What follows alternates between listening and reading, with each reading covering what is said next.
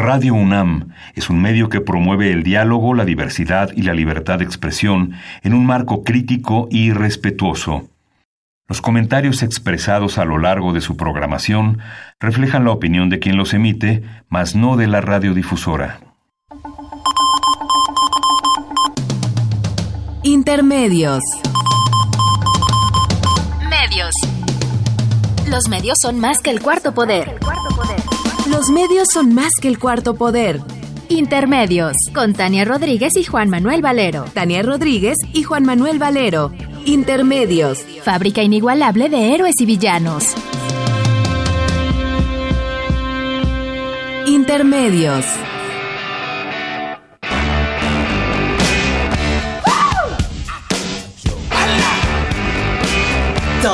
You got to let me know. Should I stay or should I go? If you say that you are mine, I'll be here till the end of time. So you got to let me know. Should I stay or should I go? It's always tease, tease, tease. You're happy when I'm on my knees. One day is fine and next is black. So if you want me off your back. Bienvenidos a Intermedios, hoy jueves 24 de agosto de 2017. Los saludamos Tania Rodríguez. Y Juan Manuel Valero con el enorme gusto de hacerlo aquí en los micrófonos de Radio UNAM. Should I stay or should I go now? If I go, there will double. So come on and let me know. This indecision's bugging me. If you don't want me, set me free. Exactly whom I'm supposed to be. Don't you know which clothes even fit me? Come on and let me know. Should I cool it or should I blow?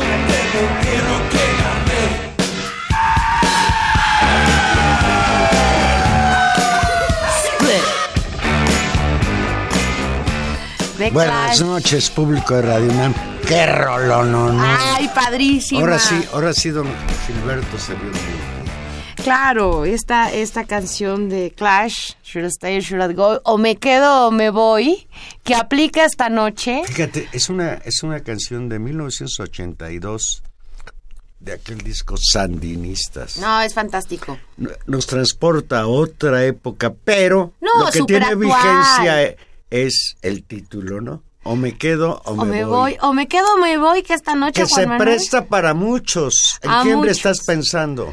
Bueno, pues yo así de, de bote pronto y de último momento, porque además eso es lo que, lo que está pasando y estábamos esperando justamente la nota antes de entrar al programa, pues finalmente, al parecer, o por lo menos eso dicen buena parte de los, de los portales Se corren rumores en las redes sociales. con respecto a de que todavía no hay una declaración oficial de Morena con respecto a quién sería su candidato o candidata al gobierno de la ciudad, pero eh, pues según todos los portales, la información que vimos y lo que podemos atar en función de las declaraciones que están circulando, pues al parecer no, no es Ricardo Monreal, quien eh, por una declaración que parece claramente decir, porque justo le preguntaban si se queda o se iba de Morena, Pero dijo que se queda. Y pues eso significa, o eso Dijo parece algo así como que fue víctima de la nomenclatura.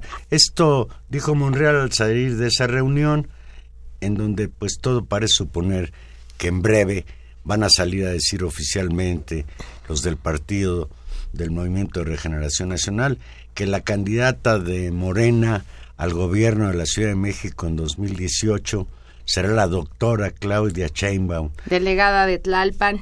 Y bueno, pues esperaremos la confirmación de eso. Vamos a estar pendientes a las redes sociales, pero bueno, pues esa es una primera y sería sin duda, Juan Manuel, pues la nota del día de hoy. Todos los medios y durante toda la mañana y durante todas estas últimas semanas ha sido muy importante por lo que significa eh, Morena en la Ciudad de México, por lo que significa que justamente esta organización política vaya liderando todas las encuestas en la ciudad, no solamente la presidencial, sino en el país, y por lo importante, y hay que decirlo también, que es para los que vivimos en esta ciudad, pues que tengamos Que un nos mejor gobierne una gobierno. mujer. Ah, bueno, eso sería fantástico.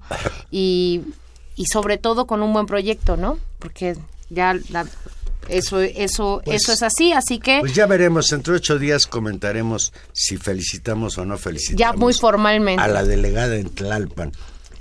Tania, hoy, hoy recordamos a Jorge Luis Borges. Hoy es su cumpleaños. Un día como hoy, el 24 de agosto de, 1900 de 1899, nació Jorge Luis Borges. Murió en 1986. Lo recordamos a 118 años de su nacimiento.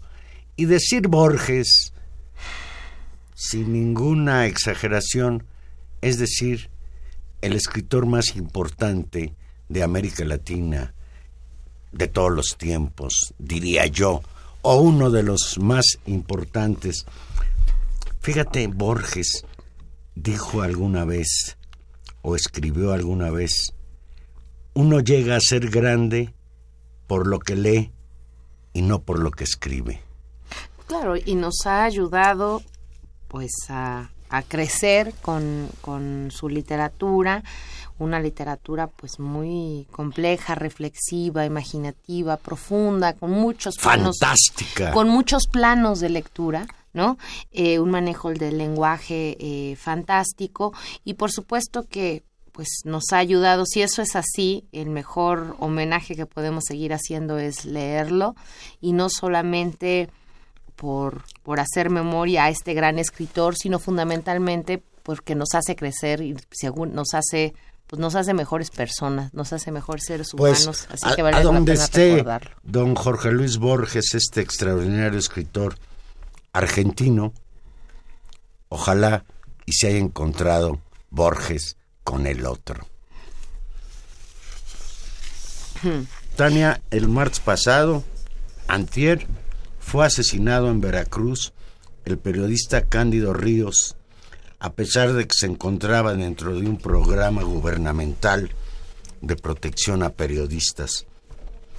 Cándido Ríos se convierte en el décimo periodista asesinado en lo que va de este año. No, es, es una, una cuestión eh, lamentable. Cándido Ríos, corresponsal de un diario regional en Veracruz, eh, asesinado junto a otras dos personas.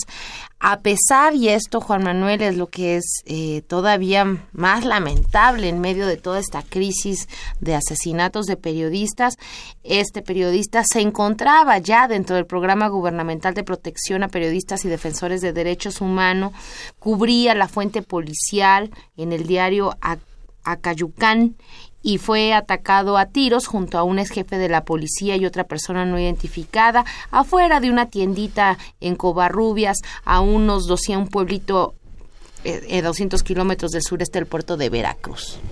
Ahorita venía oyendo el noticiario de José Cárdenas en Radio Fórmula y ahí señalaba en una entrevista que le hacía Cárdenas el señor Campas Cifrián, que es el responsable de derechos humanos de la Secretaría de Gobernación, que todo hace parecer que los que los que iba por los que iba no era por el periodista, sino por sus acompañantes, un señor de apellido Alegría y sus dos escoltas.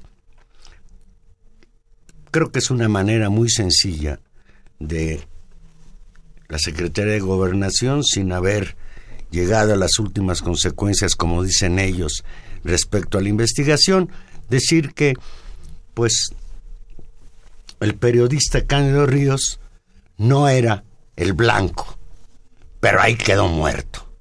Sí, y ese y ese es el punto y se y se pone en el marco de la violencia generalizada y es verdad, este si esto es así, las investigaciones confirman que esto ha pasado, pero abonan a un contexto pues de descomposición y de violencia ante servidores públicos, ante gente, ante eh, digamos distintos tipos de actores que están alrededor del seguimiento Pero al mira, crimen ahí hay un organizado, por una o por elemento otra manera. Eh, doloso por parte del señor Campas Cifrián o por parte de quienes digan que por ahí va las investigaciones. Ya es estar haciendo de Cándido, pues, una gente que se junta con malas compañías, ¿sí? Iban por los otros y lo mataron a él porque estaba con ellos. Sí, sí, sí queda claro el mensaje. Lo que es terrible, mira, Tania, a- antes del caso de Ríos fueron asesinados en 2017 los periodistas Cecilio Pineda, Ricardo Monluy, Miroslava Breich, Maximino Rodríguez, Filiberto Álvarez, el inolvidable Javier Valdés, Jonathan Rodríguez, Salvador Adame y Luciano Rivera. Y seguimos sin saber quiénes fueron los autores intelectuales de estos crímenes. Y esto sucede en un estado, Veracruz, convulsionado por la violencia. Sí, un- y, y por la corrupción, y eso siempre hay que recordarlo, que el crimen organizado, el descontrol en términos de estos negocios al amparo del Estado, no solamente, es decir, un rasgo de ellos es la violencia y su correlato siempre es la corrupción. Y en el estado de Veracruz creo que es claro como la descomposición de la clase política con personajes, oye, tú estás muy preocupado por la huelga de hambre del exgobernador de Veracruz. ¿Cuántos kilos bajaría? no sé. Pero bueno, es, eh, digamos, la descomposición y, el despropósito de, de- de esta clase política que va acompañada siempre de este otro rasgo atroz, que es la violencia contra distintos actores que eh, señalan justamente o que han señalado de distintos lugares desde la prensa o desde la defensa de los derechos humanos eh, pues estos actos, ¿no? Vale la pena, Juan Manuel, antes de, de cerrar esta información, recordar los asesinatos, los, los periodistas asesinados Ya- en ya- ya los 2017, porque es muy, muy importante eh, no olvidar sus nombres, ponerlos en la mesa. Claro que el, el que uno recuerda y que ha generado una movilización que todavía en estos, en estos días un video muy emotivo recordando eh, a Javier Valdés, un personaje también tan importante de los medios y tan respetable en el ámbito de Sinaloa y que a pesar, digamos, de la fuerza de estos personajes, sigue habiendo una ausencia de investigación, una ausencia de detenidos y una ausencia de claridad con respecto a lo que pasó. Por cierto, Campas Cifrián nunca le supo explicar a este señor Cárdenas en qué consistía la protección a Cándido Ríos. Pues no nos queda más que primero exigir que se haga justicia y desde luego pues toda nuestra solidaridad con la familia de Cándido Ríos, con sus amigos, con sus colegas periodistas. Un periodista más víctima de la violencia en este país. Valero, y antes de pasar a otro tema, simplemente porque ahora sí ya parece que está absolutamente confirmado, porque los, los distintos candidatos ya lo han reconocido abiertamente, incluso la propia Claudia Sheinbaum ya se ha pronunciado, efectivamente Claudia Sheinbaum será la candidata de Morena. De acuerdo a eso, hay declaraciones de Martí Batres al respecto, hay declaraciones de Mario Delgado y lo que estábamos iniciando el programa de las declaraciones de Monreal eh, diciendo yo voy a aceptar y no me voy del partido, que daba a entender que no había sido él Delgado y era muy claro que estaba mucho más cercano. Delgado felicitando eh, a Claudia Sheinbaum. Martí. Martí también felicitándolo, declarando que él había salido como el más conocido, pero que la, la mejor posicionada era ella y la que tenía mayor preferencia era ella. Y pues ya, hay candidata en Morena, entonces pues probablemente tendremos una Mañana, jefa de mañana gobierno. saldrá en algún medio que triunfó el dedazo de Andrés Manuel López Obrador. Y ahí lo aseguro. Sí, y ahí valdría la pena porque eso está en la mesa. Yo debo decir algo. A mí me parece que estos métodos de la encuesta, por supuesto que las encuestas son muy importantes y la opinión pública, y depende, yo creo que nos haríamos, a Morena haría un acto de transparencia explicando con toda claridad las preguntas, la metodología que siguió, y, y lo digo no solamente por el tema ¿A ti de una transparencia. No, y es imposible que sepas qué te encuesta. Las muestras de las encuestas son de mil personas a lo más y esa es una encuesta grande. Y eso hay que entenderlo claramente. ¿No? ¿Qué es una encuesta? Y que una encuesta no simplemente es el tema de la popularidad, esa es otra cosa. Y me parece que hay que eh, es importante la reflexión sobre la responsabilidad de los partidos en construir candidaturas que tengan que ver con perfiles, con proyectos, con institucionalidad política, más allá de que sean muy conocidos o no. A mí me parece que puede ser un elemento importante una, una consulta demoscópica, saber cuáles son las preocupaciones de la gente, preguntar quiénes son los conocidos, cómo están posicionados, pero es también una decisión de las de los cuerpos políticos, de las organizaciones políticas respaldar o no a ciertos perfiles y ciertas personas que representan ciertos valores con mayor nitidez y con mayor transparencia. Creo que eso también es muy defendible y creo que eso también debería ponerse en la mesa. Es decir, una encuesta vendría acompañado de un juicio político. Por eso me parece muy importante que se muestre lo que se preguntó, porque no es simplemente un problema de popularidad, es un problema también de quién puede representar mejor un proyecto como el que se quiere impulsar los distintos partidos políticos, ¿no? Ahora estoy recordando que Claudia Sheinbaum participó en el gobierno de Andrés Manuel López Obrador en la Ciudad de México, que entre otros logros se le atribuye el del Metrobús, etcétera. Creo que es una gente que conoce bien la ciudad, está hoy sirviendo como funcionaria pública en una delegación, en la más grande delegación en, en cuanto a territorio se refiere, Tlalpan. Pues ya veremos. Pues mucho gusto, ¿no? Qué bueno. Felicidades a Claudia Sheinbaum. Bien, Tania, pues el lunes, el lunes se conmocionó el mundo con el eclipse. Millones de espectadores lo pudieron contemplar en vivo con sus respectivos filtros, menos, menos Trump, por televisión o a través de Internet. Pudieron admirar un eclipse total de sol el primero en atravesar Estados Unidos en 99 años. Estados Unidos fue el país privilegiado donde se expresó el fenómeno de manera total. Dejó a oscuras a los espectadores durante poco más de dos minutos. En Washington, los presidentes se cuelgan de los eclipses. ¿Por qué no? En Washington, el presidente Donald Trump fue criticado por observarlos sin protección de lentes. En México se apreció en varios estados en forma parcial.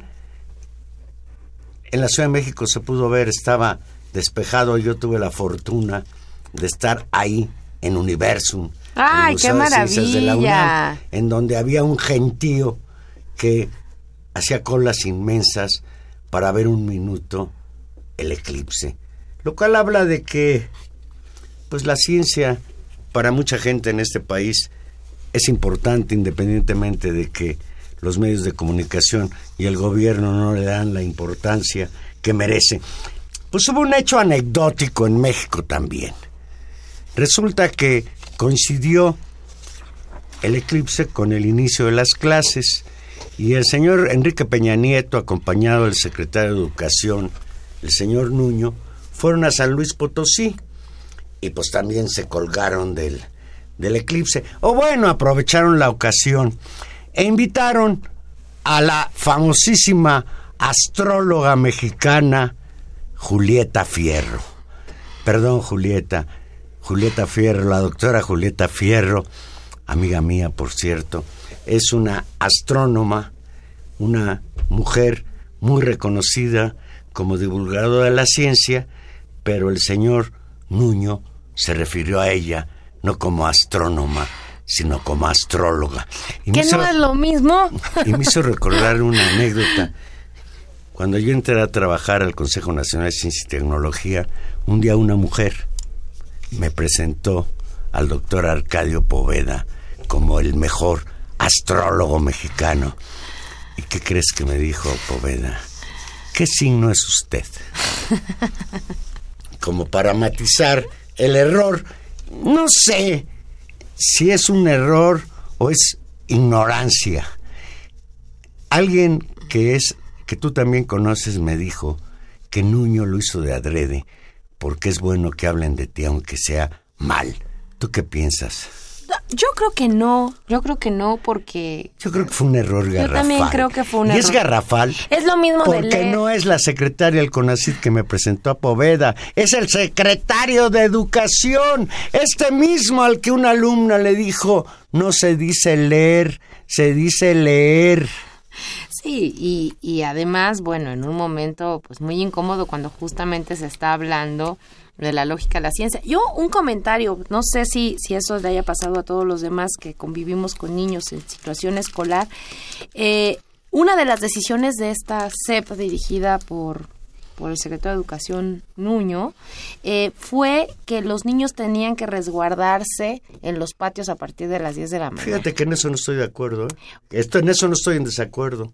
Sí, ahora, el tema Si no puedes es... controlar que todos los niños lo vean con filtro, la posibilidad de que un niño lo vea sin filtro y, y sufra daños irre- irreparables en los ojos es, es alta. Sí, puede ser. El tema es, y, y yo sé que es un tema que te apasiona, pues todo el camino que todavía debemos andar, no solamente en términos de infraestructura, por supuesto, en garantizar lentes, espacios y muchas otras cosas en términos de la educación, sino también una cultura de la ciencia.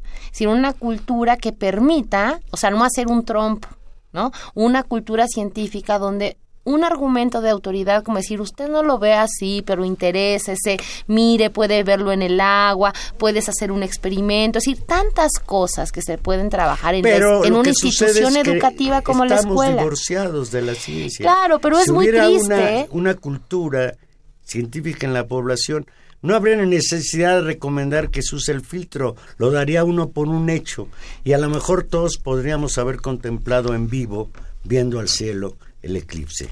Claro, y ese y ahora, ahora lo que lo que me parece muy sintomático es como a la renuncia de antemano a decir cómo empiezas a construirla. Ojalá algún día en el siguiente eclipse total que nos toque presenciar en un poquito que no sé cuánto dijeron que iba a ser dentro de muchos muchos años, tengamos ya condiciones culturales de infraestructura para que la lógica no sea, como ya sabemos que no puedo encontrar, enciérrense, ¿no? Eh, yo creo Sí. que creo que tendríamos que trabajar Yo- e imaginar nuevas formas de socializarnos pues con la ciencia tuve- y estos fenómenos naturales que nos conmueven en un lugar muy tal vez muy primitivo y al mismo tiempo muy sofisticado como humanos de ver de ver la naturaleza y sopesarlo pues poderlos disfrutar con mayor información y que sirvan para eso Yo en 1991 tuve el privilegio de ver en el estado de Nayarit, en las costas nayaritas, el eclipse total de 1991. Y para mí lo más impresionante, Tania, fue que cuando oscureció, el silencio los animales se echaron.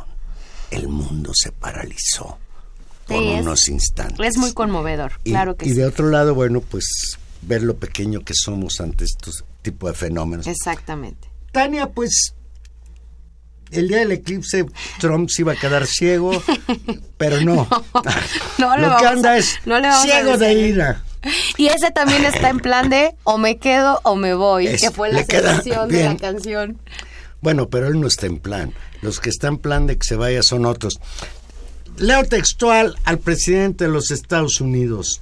No creo que lleguemos a un acuerdo en Tratado de Libre Comercio de América del Norte, advirtió ayer Trump.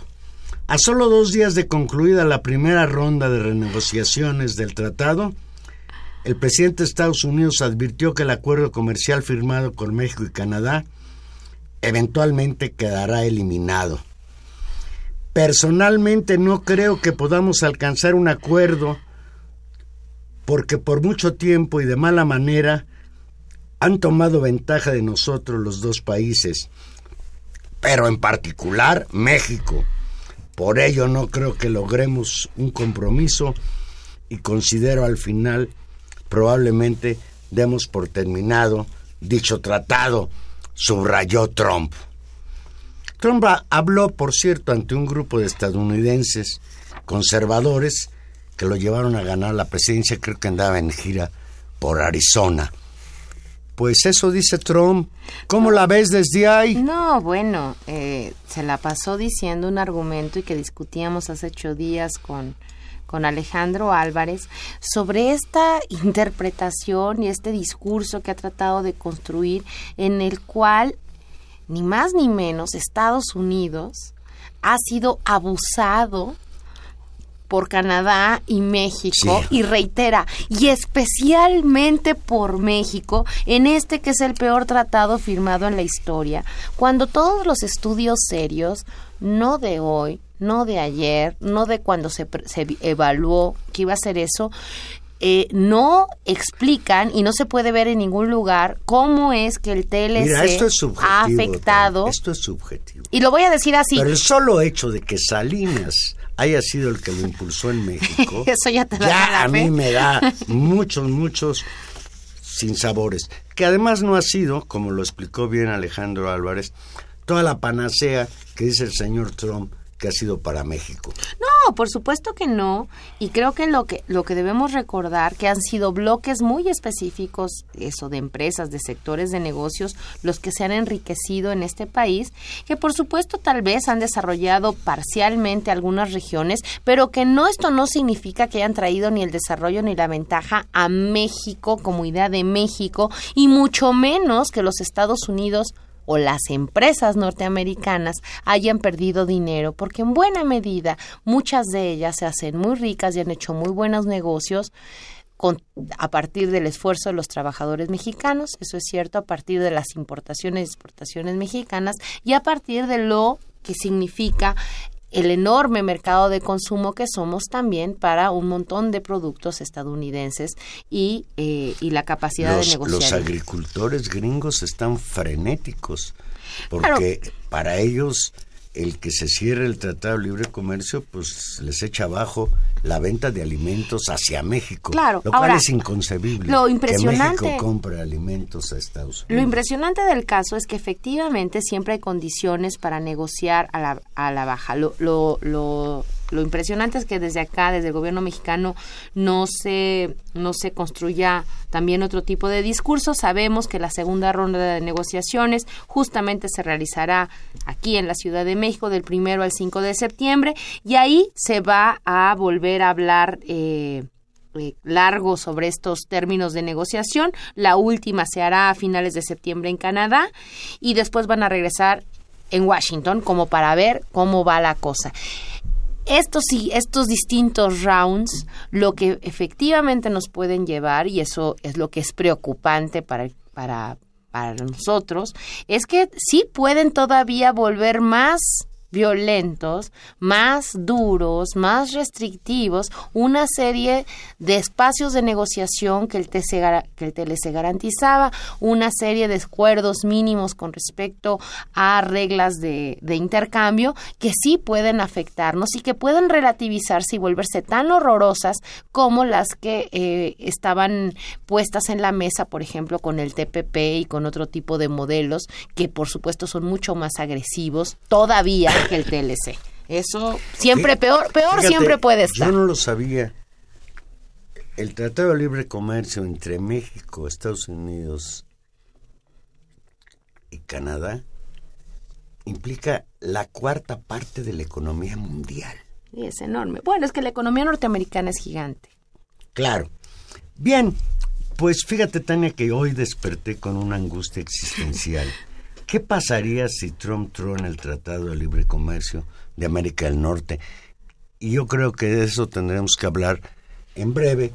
Todavía la moneda está en el aire, como bien dices tú, y yo no sé si a estas alturas del partido, a lo mejor lo que más nos convendría es que se rompiera el Tratado de Libre Comercio y que empezáramos a buscar otras formas de aten- atenernos en términos de relaciones económicas con el mundo.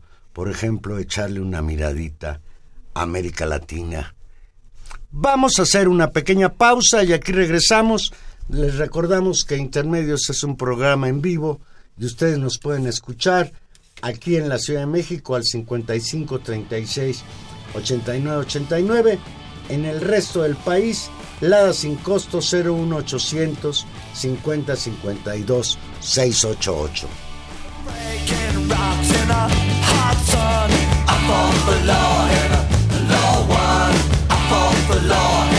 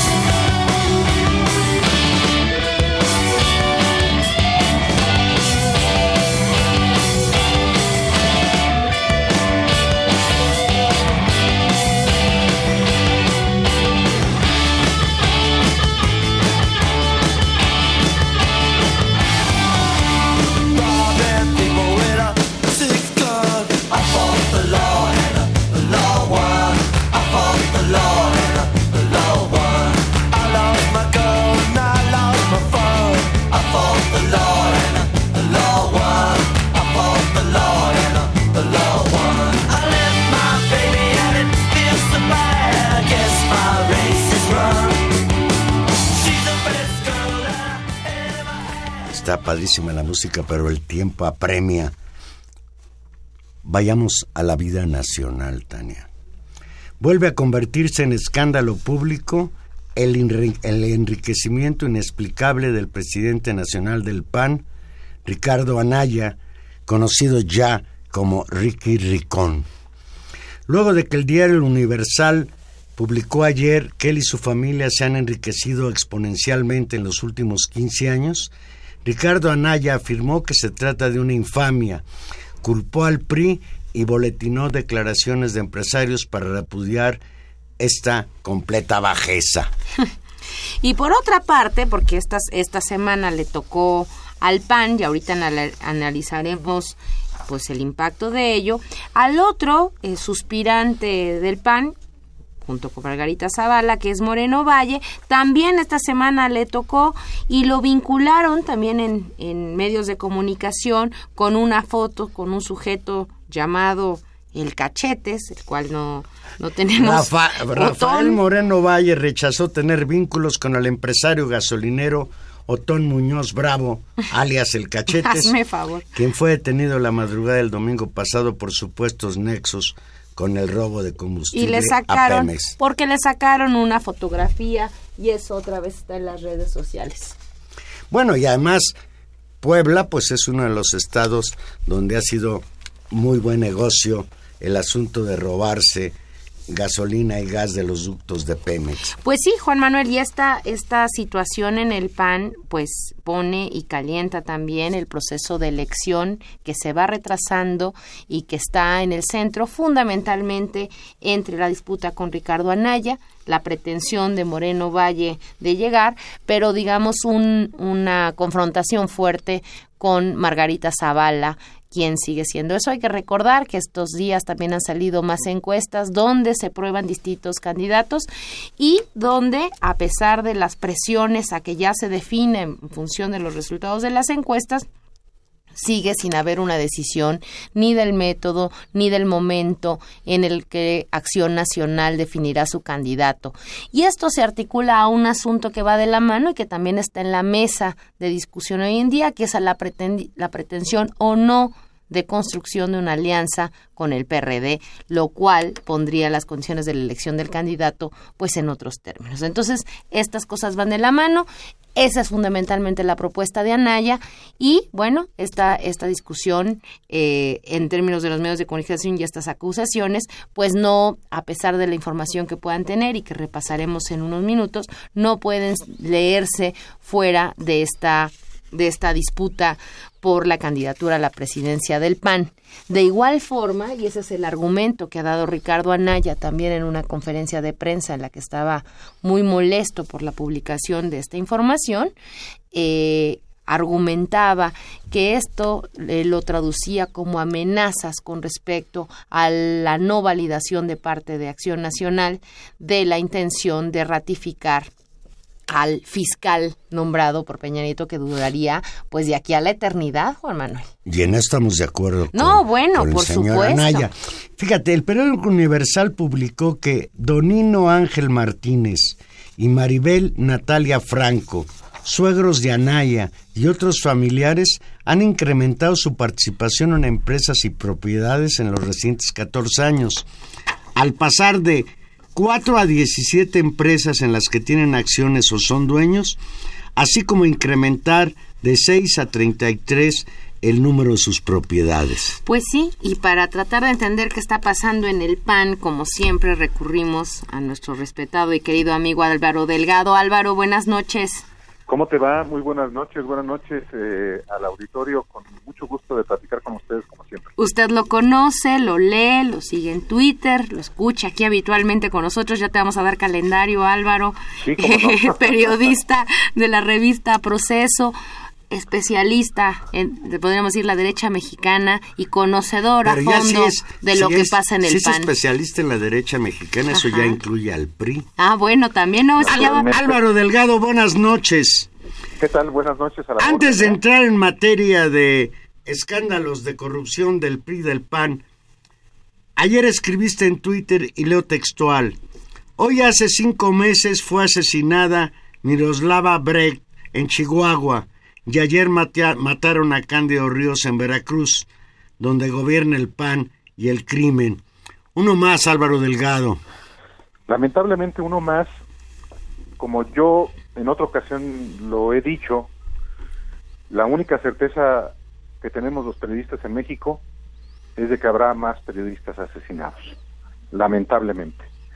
Y volvemos al tema una vez más, porque hay una razón que incentiva precisamente la violencia contra los periodistas, y es la pachorra, la indolencia, el desdén de todos los niveles del gobierno, yo digo de todas las instituciones del Estado mexicano.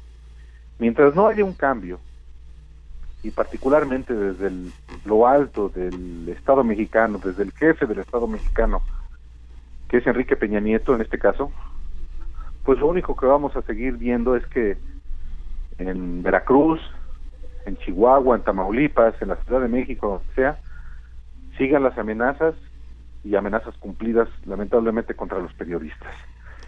Yo no me resigno a que esto siga existiendo, pero uno no puede dejar de estar insistiendo en que la responsabilidad del Estado es garantizar a los ciudadanos en su conjunto y particularmente a los que ejercemos la profesión como la del periodismo, pues garantías para ello. Y cuando, por ejemplo, ve uno al encargado de garantizar esas eh, el, el- el ejercicio del periodismo en México, que es el subsecretario Roberto Carta Ciprián, descartar que el asesinato de Cándido Díaz sea por su actividad y que diga que estuvo en el lugar equivocado, me parece que es absolutamente repudiable. El tipo está pensando en irse con Alfredo del Mazo al Estado de México, como se ha especulado, aunque él, yo le pregunté hoy por la mañana directamente, me dice que no, pero ya sabemos cómo actúa este tipo de políticos que dicen no y al rato lo vamos a ver como secretario de gobierno del, de Alfredo del Mazo. Este, eso es lo la- verdaderamente lamentable y, y- y- y, pues íbamos a hablar del PAN y fíjate con- de, de qué estamos hablando en este momento, de otro colega privado de la vida y de muchos otros que están padeciendo las amenazas, las acechanzas, gracias a la impunidad que garantiza el Estado. Efectivamente, Álvaro, hablábamos cuando presentábamos la información sobre este, este, esta triste situación. eh, yo decía que esta expresión de violencia siempre se articula con impunidad, como tú dices, y con actos de corrupción. Y es por eso que vale la pena siempre repasar también estos pactos de impunidad y de corrupción en otros ámbitos. Y te pregunto, vamos caso por caso, las acusaciones de Anaya. ¿Cómo, ¿Cómo las ves tú que has seguido ese caso perfectamente? Mira, eh, eh, yo leí con mucho detenimiento el, el- el reportaje publicado en el Universal y como en proceso tenemos el deber de informar de asuntos de interés público, aunque sean publicados por otros medios, dando siempre el crédito a quien lo publica, pues yo lo hice, este, yo lo hice eh, inclusive desde un día antes cuando hubo cuando el propio Ricardo Anaya denunció por la noche que había recibido amenazas de que sería eh, estallaría un escándalo acusando a su familia política de un enriquecimiento ilícito. Eh, porque, porque según él eh, la comisión permanente del PAN aprobó que eh, no se admitiría un pase automático del actual Procurador General de la República a Fiscal General. Entonces, eh, yo subí esa información eh, el martes por la noche al portal de proceso, se publicó y al día siguiente el Universal publica efectivamente que eh, la familia política de Ricardo Anaya se enriqueció desde que hace 14 años se dedica a Ricardo Anaya a la actividad política y pública. Eh, en efecto, hay, digamos que hay una congruencia en la información exhibida por el Universal de un a familia del suegro de Ricardo Anaya, eh, que evoluciona su, su, su patrimonio en número de empresas, el número de inmuebles, en un porcentaje muy alto en los más recientes 14 años. Pero ninguna información publicada por la Universal se dice, por una parte, que eh, haya una ilegalidad eh, cometida por la familia política de Anaya, ni se le atribuye tampoco a Anaya una conducta delictiva. Si no se, no se, no se logra ratificar alguna idea de tráfico de influencias, de gestión de recursos públicos, de desfalco al erario, eso no. no, está registrado. Y hay que decirlo también, cuando es, es, ¿no? Y cuando no está registrado, pues... Por eso lo estoy exponiendo de esta manera. Sí, qué bueno, Álvaro. Porque no se trata de, de, de actuar eh, de manera eh, este, facciosa, de manera parcial, de manera irresponsable, sin falta de rigor.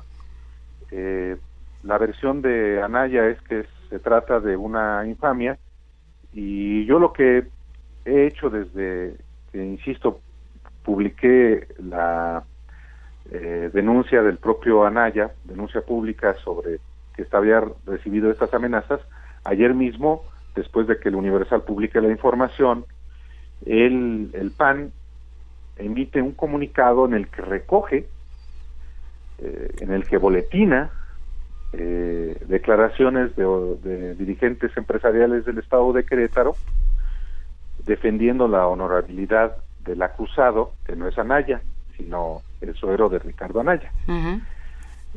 Anaya, por su parte, acusa que se trata de una eh, infamia, de un montaje, y esos son los hechos. Yo no alcanzo a ver, y lo digo con toda claridad, una conducta eh, ilícita, delictuosa, eh, ni siquiera de tráfico de influencias, en lo que se ha publicado.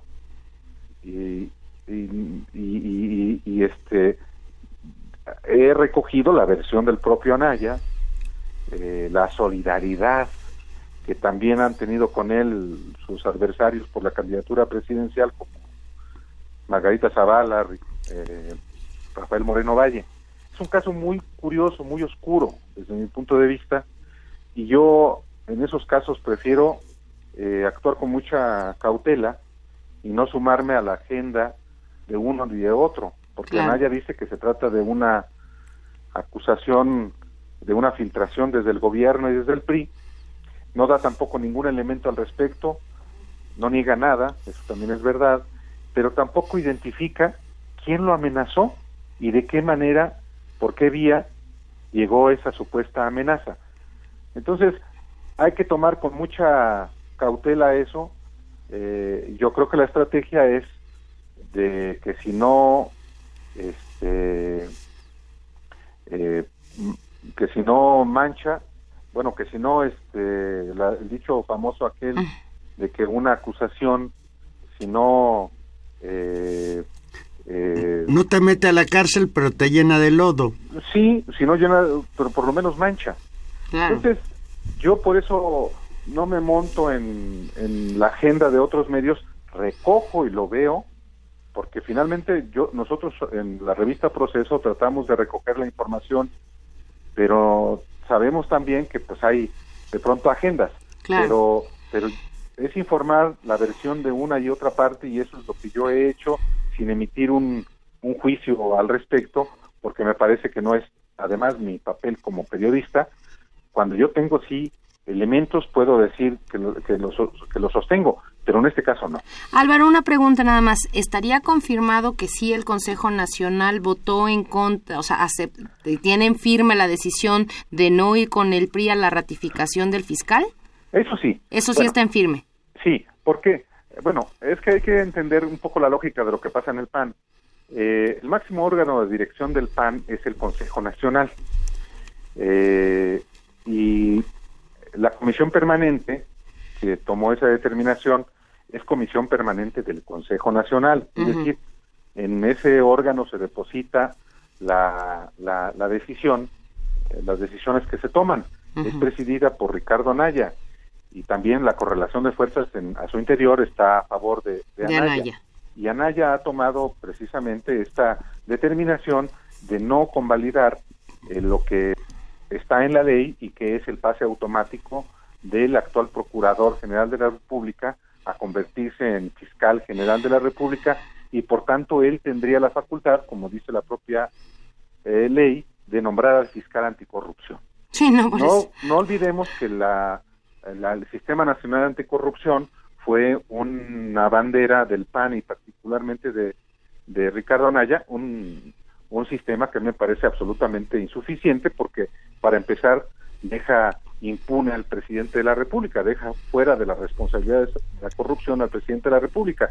Pero esa es una agenda, pero en efecto, sí, el- la Comisión Permanente del Consejo Nacional ha dicho que no va a avalar eh, un pase automático, pero una cosa es esa y otra cosa es también, eso no hay que perderlo de vista, una facultad que tiene también el grupo parlamentario del PAN en el Senado, que estaría, y ahí forma parte de la dinámica interna del PAN, de los conflictos internos del PAN, a favor de aprobar ese nombramiento. Lo cual es un escándalo, hay que decirlo, ¿no? Digamos, no- lo diga Ricardo Anaya o no, la ratificación de facto de este fiscal puesto por este es. gobierno para que investigue a este gobierno y que además pueda esa persona nombrar al fiscal anticorrupción, verdaderamente es una burla.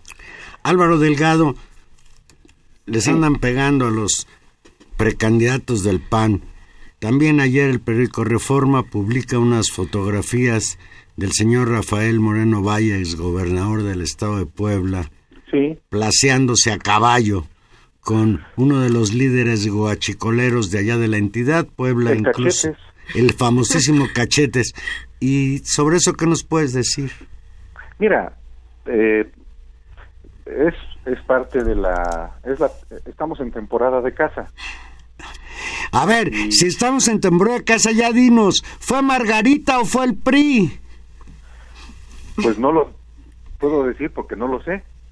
Lo que sí es cierto es que hay una eh, fotografía un- y una serie de fotografías en las que Rafael Moreno Valle, como gobernador, se placea con un individuo a- que fue detenido por robar combustible, por ordeñar combustible en el estado de Puebla y que eh, pues parece que eh, contaba con protección oficial para vender ese el llamado huachicol en las gasolinerías de su propiedad.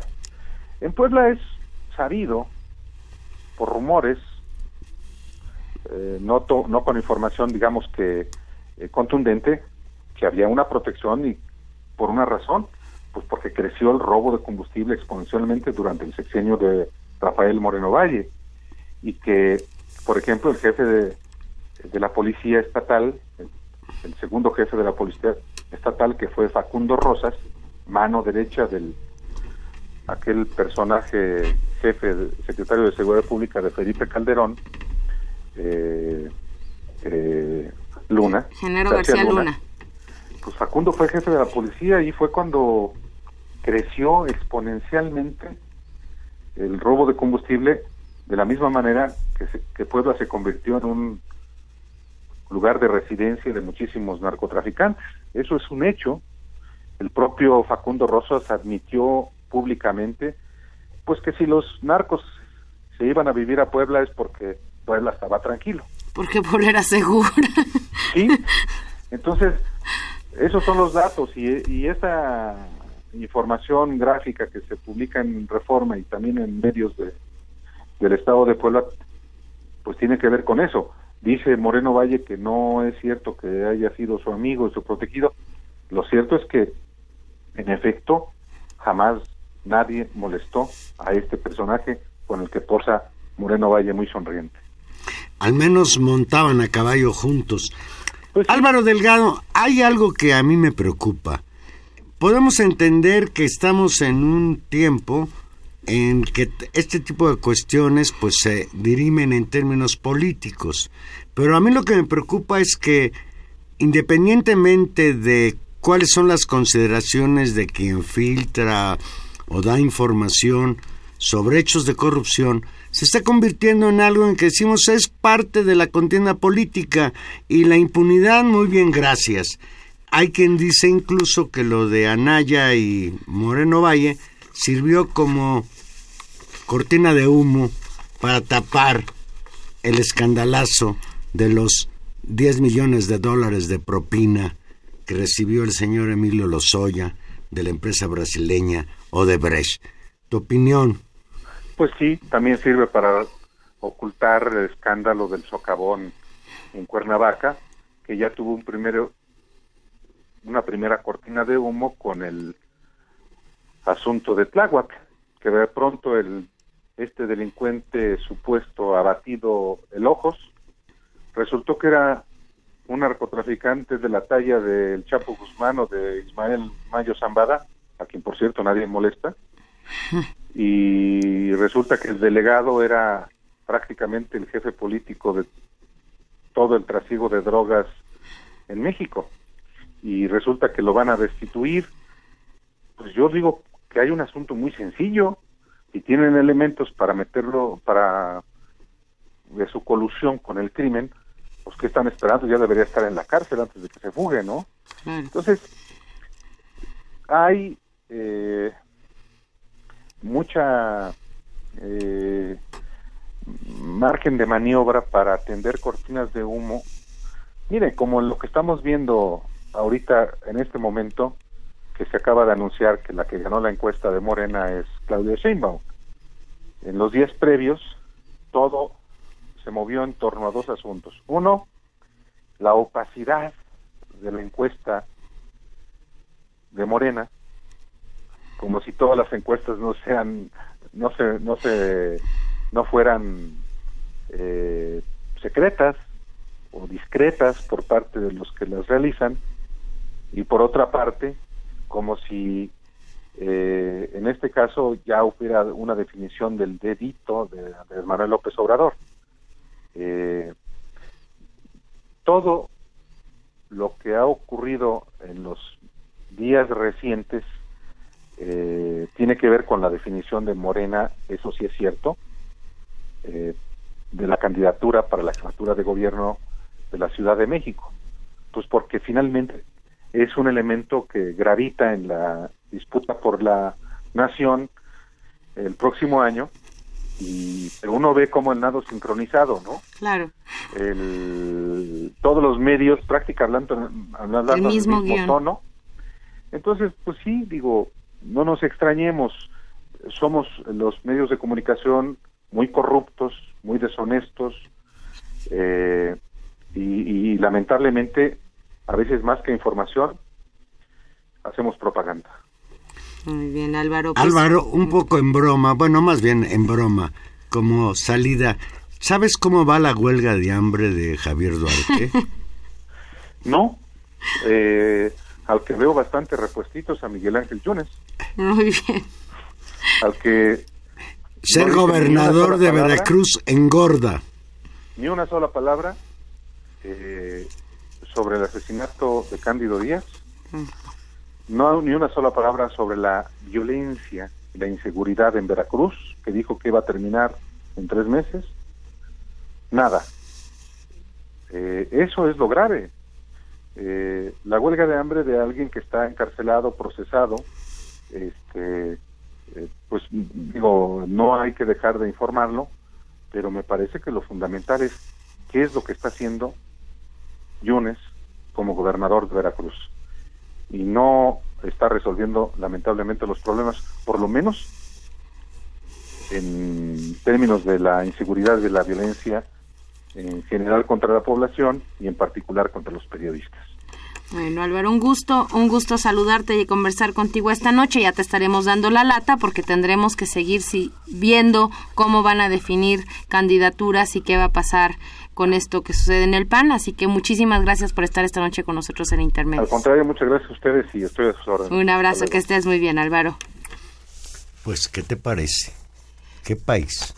Sí, lo cierto es que, pues eso, va de la mano con un año político que pues ya se anuncia el 2018 ya en este fin de verano del 2017 digamos, todos los distintos bloques políticos tomando decisiones y presionando, y como tú dices, lo preocupante es, por un lado, el- la corrupción que no para, por otro lado, el marco de violencia, y esto que se anuncia como seguramente una muy dura guerra sucia, donde los medios de comunicación van a jugar un papel central y se vuelven actores políticos, y Juan Manuel, pues esa será nuestra tarea de seguir analizando Tania, en este programa no que quiero se acaba. No quiero que nos despidamos sin preguntarte sobre la tragedia que viven los Pumas con Ya, la salida no, de Palencia, déjame en que era, paz. que era tu ídolo. Déjame en paz. Yo he oído a los Pumas, incluido mi nieto, decir que ya se habían tardado. No, bueno, Palencia fue, fue Fue un muy- gran jugador. fue muy triste, Y ¿no? fue muy triste esto que ha sucedido, pero bueno, arriba los Pumas de la UNAM. Salieron del estadio los aficionados de la universidad el martes gritando fuera Palencia después de que perdieron frente al Morelia por dos goles a uno. Pues ojalá la Universidad Nacional Autónoma de México contrate a un entrenador bueno y a futbolistas buenos y que de la cantera surjan otros Enríquez Borjas y los Pumas salgan del hoyo en el que están metidos. No, seguro que sí. Pues ya nos vamos. Estuvimos hoy con ustedes en los controles técnicos don Humberto Sánchez Castrejón, en la producción don Gilberto Díaz Fernández y en los micrófonos Tania Rodríguez, nos escuchamos el próximo jueves, 8 de la noche, aquí en Intermedios. y Juan Manuel Valero, que solo les desea que tengan una muy, muy bonita noche.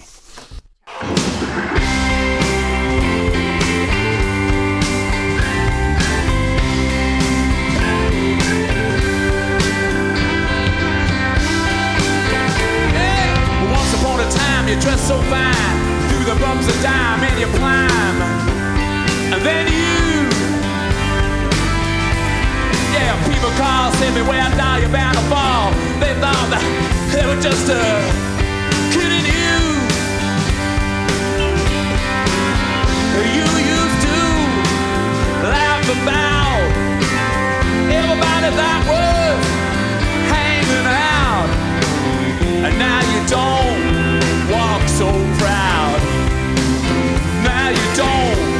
talk so loud.